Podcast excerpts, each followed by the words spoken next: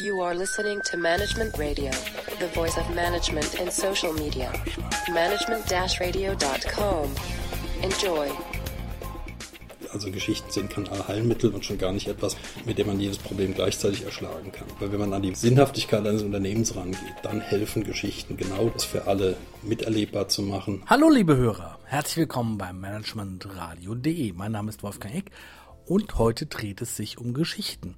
Ich habe aber hier im Studio keinen Märchenonkel sitzen, sondern einen erfahrenen Kommunikationsberater. Ich begrüße Peter H. Göbel. Sie waren Leiter Kommunikation und Marketing des WDR und haben eine ganze Reihe von bedeutenden Unternehmen beraten.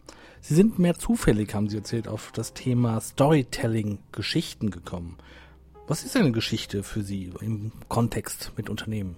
Also Geschichten sind natürlich kein Selbstzweck in einem Unternehmen. Niemand will in einem Unternehmen Märchenstunden einführen oder auch äh, sich auf die Ebene des Beliebigen hineinbegeben, sondern Geschichten haben im Unternehmen immer einen strategischen Mehrwert. Dann müssen sie auslösen, sie müssen ein Ziel verfolgen. Und dieses Ziel, äh, das heißt aus meiner Sicht zumindest mal Vertrauensbildung. Und da gibt es verschiedene Stadien. Es fängt an damit, sich mit einem Unternehmen und dessen Produkten und Dienstleistungen vertraut zu machen. Geschichten machen mit einem Unternehmen vertraut. Das heißt, ich lerne ein Unternehmen kennen, dessen Produktangebot und mache mich mal mit den Möglichkeiten vertraut, die es mir bietet. Also welchen Nutzen bietet es mir? Kann ich dem glauben, was ich irgendwo in der Werbung gelesen habe oder auf der Webseite mitbekommen habe? Das sind so die Grundfunktionen vertraut werden.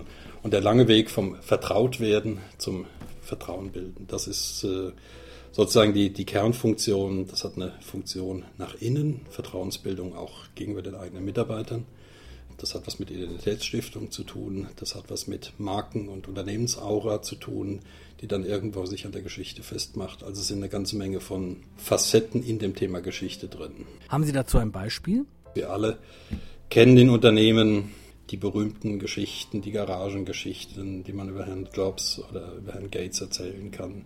Aber man muss aufpassen, dass man nicht nur sich immer auf die Anfangszeiten, die Unternehmensgründer besinnt, weil die Geschichten sind irgendwann mal auserzählt, sondern entscheidend ist, dass man die Geschichten, die ein Unternehmen prägen, hinter der sich dann immer auch ein Stück Strategie, Reason Why verbergen, dass man diese Geschichten dann auch weitererzählt. Ich habe mal zu dem Thema einen Vortrag gehalten und äh, glaubte eigentlich meinen meinem Publikum eine ganze Menge erzählt zu haben, wie man mit dem Thema Geschichten umgeht. Aber offensichtlich habe ich nicht genügend Geschichten erzählt oder es nicht praktisch genug gemacht. Auf alle Fälle kam ein Unternehmensberater hinterher zu mir und sagte, das ist ja wunderschön, was Sie alles erzählt haben. Und ich habe das intellektuell auch alles verstanden.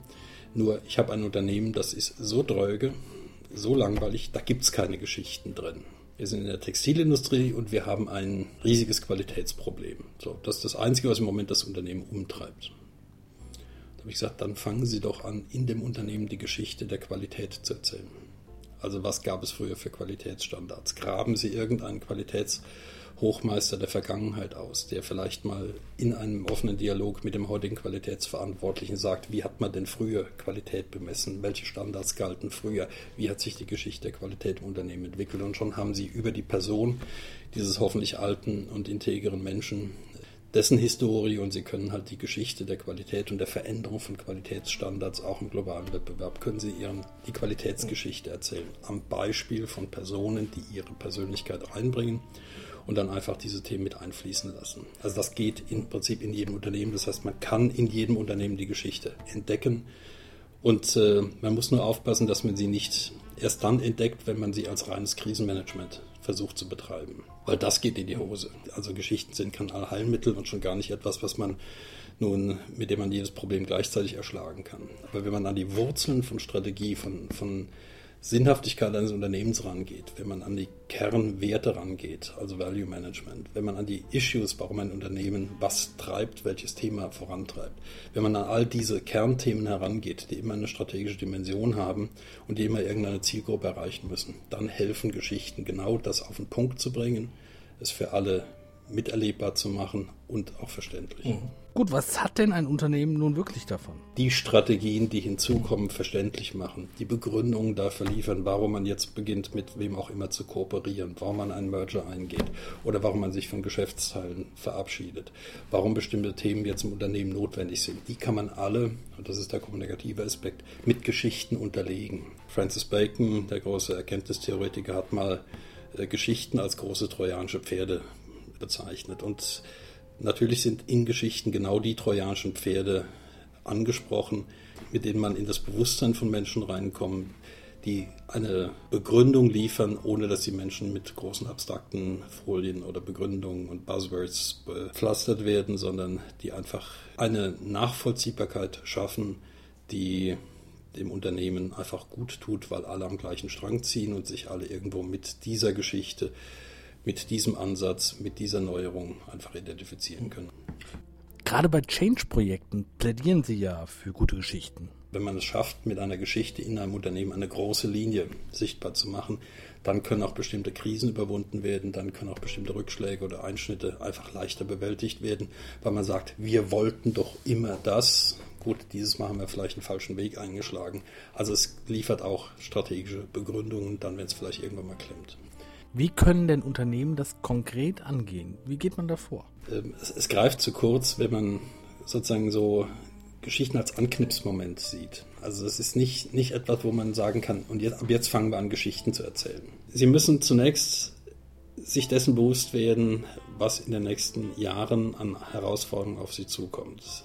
Zum Beispiel, welche Mitarbeiterstruktur sie künftig haben werden. Sind das Menschen, die vielleicht international in unterschiedlichen Ländern kaum noch jemals die Zentrale sehen? Sind es also stark fragmentierte äh, Unternehmen oder sind es sehr zentralistische Unternehmen?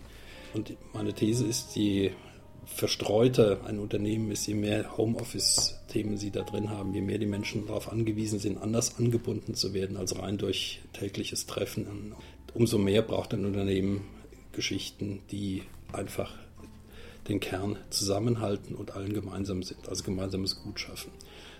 Und weil wir eben die ganze Zeit über Unternehmen gesprochen haben, es gibt, geht nicht nur um Unternehmensgeschichten.